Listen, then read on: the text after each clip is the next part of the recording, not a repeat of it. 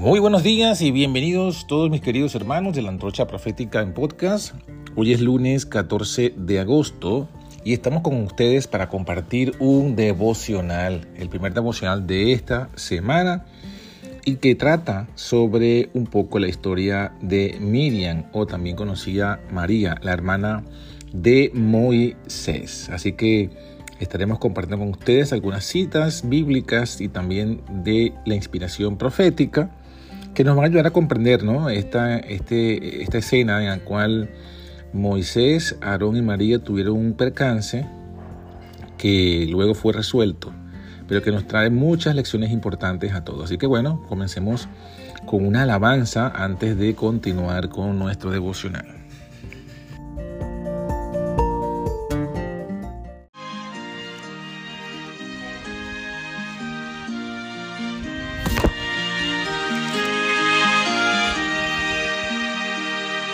por la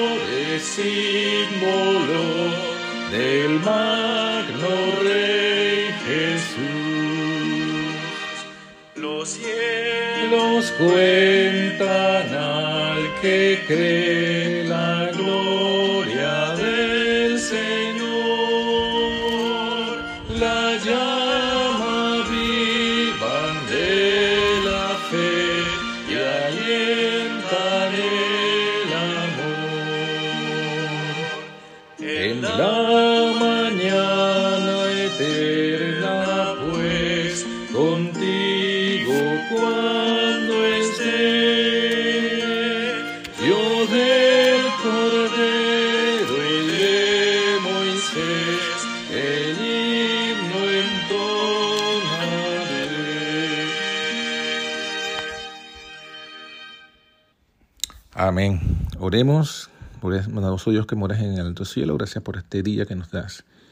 Te pedimos que nos inspires a estudiar tu palabra, nos des entendimiento para sacar lecciones preciosas para nuestro día. También te pedimos, Señor, que seas tú quien este, nos hagas en dar, nos hagas obtener el pan de cada día, lo básico de nuestra vida cotidiana. Perdona también nuestros pecados y danos la victoria sobre cada uno de ellos.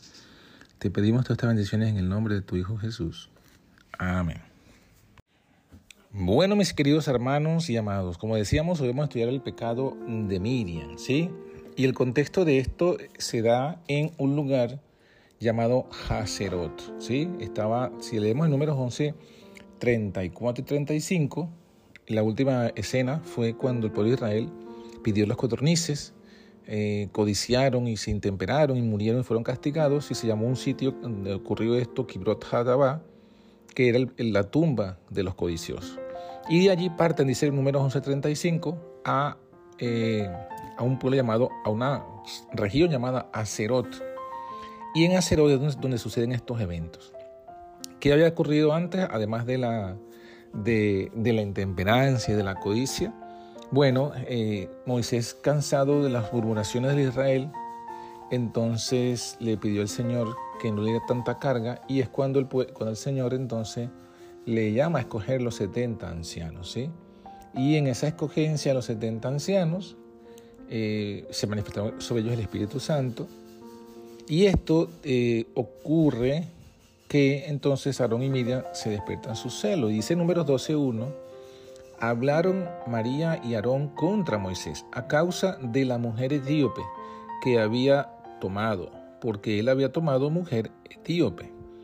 Entonces encontraron pues Aarón y, y, Miriam una culpa, ¿no? un defecto que ellos querían buscar. ¿Por qué? Porque ya estaban descontentos con Moisés, como ya dijimos, por eh, haber escogido los 70 ancianos y no haberles consultado, por haber tomado mujer y no haberles consultado, y no era hebrea, era etíope, según decían. Entonces, estos dos eventos habían molestado a Aarón y Miriam, quienes sentían que ellos debían ser consultados por Moisés. Entonces, ya descontentos, buscan una excusa. ¿Y cuál fue la excusa? Dijeron, bueno, mira, solamente por Moisés ha hablado Jehová, no ha hablado también por nosotros. Y Jehová lo oyó. ellos buscaron la crítica destructiva para realzar su propio liderazgo, que eso siempre es, dañino cuando la crítica viene para realzarte a ti mismo como más santo, ¿no? Y eh, bueno, eh, dice el versículo 3 que Moisés, el varón Moisés, era muy manso, más que todos los hombres que había sobre la tierra. Ahora, ¿qué pasa aquí? ¿Qué podemos leer, saber de, la historia de, de María y de Aarón? El contexto también un poco de esto, ¿no? Bueno, eh, aquí, como dijimos, en Acerot es que ocurre estos acontecimientos. Aarón y María habían ocupado una posición encumbrada en la dirección de los asuntos de Israel. Y ambos tenían el don de profecía. También ambos habían estado asociados divinamente con Moisés en la liberación de los hebreos, según dice Miqueas 6:4. Envié delante de ti a Moisés, a Aarón y a María. Eso había dicho el Señor por medio del profeta Miqueas. Entonces, ahí se muestra toda la posición que Dios les había dado a, a estos hermanos de Moisés. ¿Qué podemos resaltar de María? Bueno, en temprana edad María había revelado su fuerza de carácter. Cuando siendo niña, ¿se acuerdan? Vigiló a la orilla del Nilo el cesto en que estaba escondido el niño Moisés. Su dominio propio, su tacto habían contribuido a salvar la vida del libertador del pueblo. Ricamente dotada en cuanto a la poesía y la música, María había dirigido a las mujeres de Israel en los cantos de alabanzas y las danzas en las playas del Mar Rojo. Sí, oíste bien, en las danzas en las playas del Mar Rojo. ¿Se acuerdan cuando salieron allí liberados? Por estas cosas ocupaba María el segundo puesto después de Moisés y Aarón en los afectos del pueblo y los honores otorgados por el cielo. Pero ese mismo mal que causó, pues, ese mal que causó la primera discordia en el cielo, también brotó en el corazón de esta mujer de Israel, y no faltó, como siempre sucede, quien se uniera con ella en su desafecto. ¿Qué había pasado? Ya lo dijimos, ni María ni Aarón fueron consultados en el nombramiento de los 70 ancianos, y eso despertó celos contra Moisés. Ahora, ¿qué podemos saber de lo que, del contexto de, la mujer cuchita? Bueno, esta mujer cuchita realmente es, es Séfora, durante la visita de Jetro, mientras los israelitas iban al Sinaí, la pronta aceptación por Moisés de los consejos de su suegro hizo temer a Aarón y a María que la influencia que ejercía sobre el gran caudillo superara la propia. Es decir, tuvieron celos de la influencia de Séfora y eh, Jetro sobre Moisés, que fuese mayor que la que tenían ellos sobre Moisés. Eh, ellos no conocían pues la carga que tenía Moisés, sin embargo se consideraban que ellos eran de igual autoridad que Moisés y por eso eh, les molestó pues que se, que se colocasen más ancianos alrededor de la carga. ¿Qué, ¿Qué, podemos decir de Aarón? Aarón se tenía en mayor estima que Moisés y confiaba menos en Dios. Y sin embargo, sabíamos que la historia dice, pues, y él sabía, él había fracasado cuando lo del, culto idólatra en el Sinaí. Sin embargo, estas cosas no, no hicieron que Aarón se detuviese a pensar, porque estaba cegado por los celos y la ambición. ¿Y qué, qué, qué otra cosa Dios había honrado a Aarón? Le había dado a su familia el, los cargos del sagrado sacerdocio. Sin embargo, él, junto con María, se aventuró a decir no solamente por Moisés ha hablado Jehová, no ha hablado también por nosotros.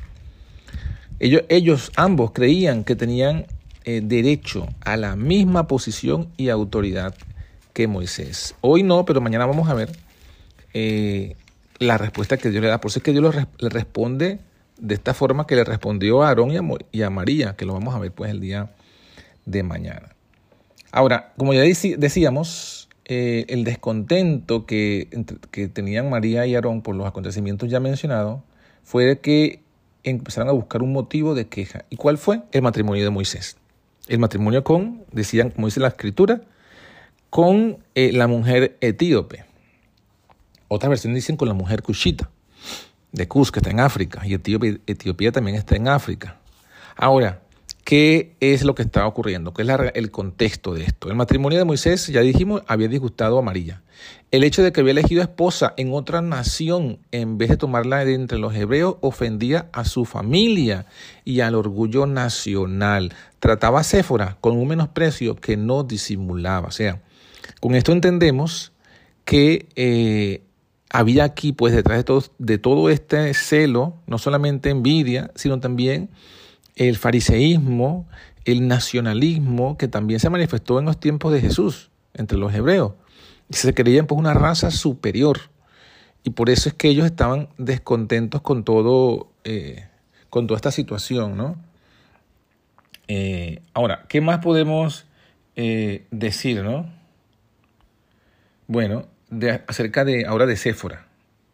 Aunque se le llamaba mujer cushita o etíope, la esposa de Moisés era de origen madianita, era de, de Jetro, que era sacerdote de Madián. Y, sin, y por lo tanto, siendo así, era descendiente también de Abraham. En su aspecto personal difería de los hebreos en que era un tanto más morena. Por eso le decían que era mujer cushita o etíope, porque era más oscura, su, su color de piel era más oscura que los hebreos.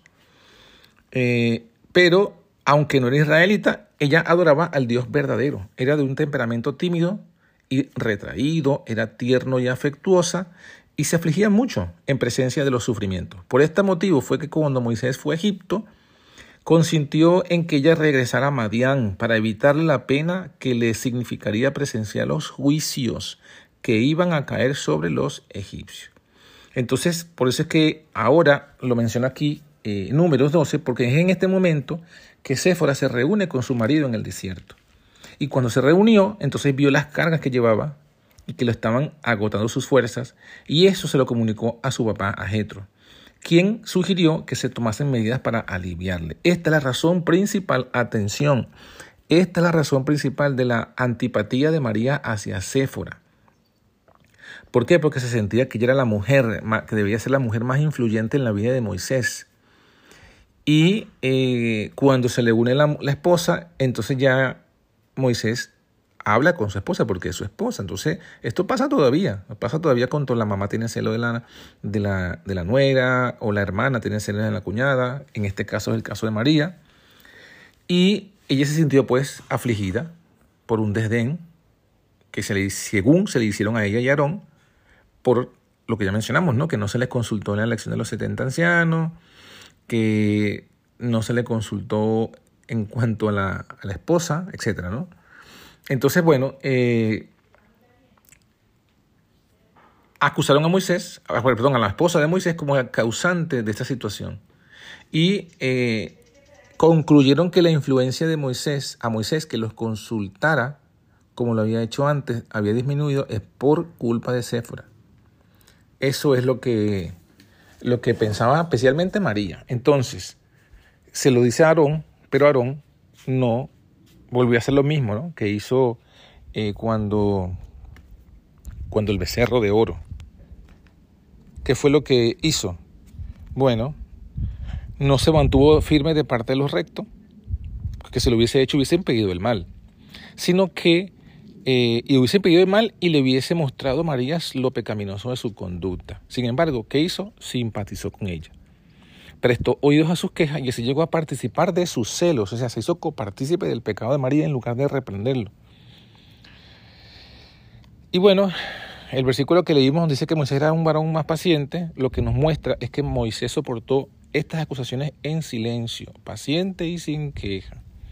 ¿Y esto dónde lo aprendió Moisés? Bueno, todos los años que estuvo ahí trabajando en Madián con las ovejas, aprendió humildad, longanimidad, y eso lo preparó, eso lo preparó para la paciencia, eh, arrostrar con paciencia la incredulidad y la murmuración del pueblo, el orgullo y la envidia de los que hubieran debido ser sus asistentes firmes y resueltos. O sea, en lugar de eh, Aarón y María criticar, debían ser los que más estuviesen apoyando a Aarón, a Moisés. Pero bueno, Moisés en toda esa experiencia lo capacitó. Esa educación que tuvo pues allí en el campo. Bueno, mis hermanos, ¿qué podemos decir nosotros al respecto de esto?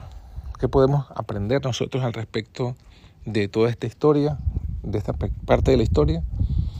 Bueno, eh, hay varios casos, ¿no? Tenemos allí eh, la, la, escena de Aarón, de Moisés, de María, de Cefra, de Jetro. Y lo que vemos y vamos a seguir viendo es que Dios castiga, ¿no? Dios se molestó, Dios dice que Dios oyó lo que ellos murmuraron, Dios oye las murmuraciones y las quejas que se hacen contra los líderes de Dios. Y, cuando esto, y más aún si esas son injustas, porque en el caso de Moisés era totalmente injusto. ¿Sí? Y, muchas veces nos dejamos llevar por la crítica porque tenemos un sentido muy exaltado de nuestro yo. Pensamos que debe, se, se nos debe consultar sobre todo, que somos muy sabios, muy inteligentes y que, y que debiera, pues, deberíamos estar al mismo nivel de los siervos que Dios ha escogido, de los líderes que Dios ha escogido. Por supuesto que los líderes se equivocan, por supuesto que los líderes pueden equivocarse y, son seres humanos, pero eso no significa que yo deba proceder incorrectamente. Eh, y tenemos pues nosotros que, que, aprender ese aspecto, la prudencia. Pero también eh, los líderes deben aprender de Moisés la paciencia, el amor, eh, el soportar la carga que se le ha dado. Así que bueno, mis hermanos, que todos estos pensamientos eh, lo tengamos hoy eh, y nos sirva pues de, de consuelo en, en, nuestra lucha diaria. Que Dios les bendiga y nos vemos nuevamente el día de mañana. Vamos a cerrar con una pequeña oración. Padre que estás en lo alto, ayúdanos en este día, en todas nuestras actividades que tú has planteado para nosotros, que nosotros mismos hemos planteado para este día. Bendice nuestro salir, nuestro entrar y eh, prevén, prevénnos, Señor. Cuídanos de no caer en la crítica destructiva que se le hizo a Moisés, a los líderes, que no seamos murmuradores ni quejosos, Señor, ni que tengamos una estima superior a la que realmente deberíamos tener. Eh, como decía el apóstol, a pensar de nosotros en justa medida, según la medida del don que tú nos has dado, y siempre pensando que los demás son superiores a nosotros. Bendícenos en este día, te lo pedimos en el nombre de Hijo Jesús. Amén.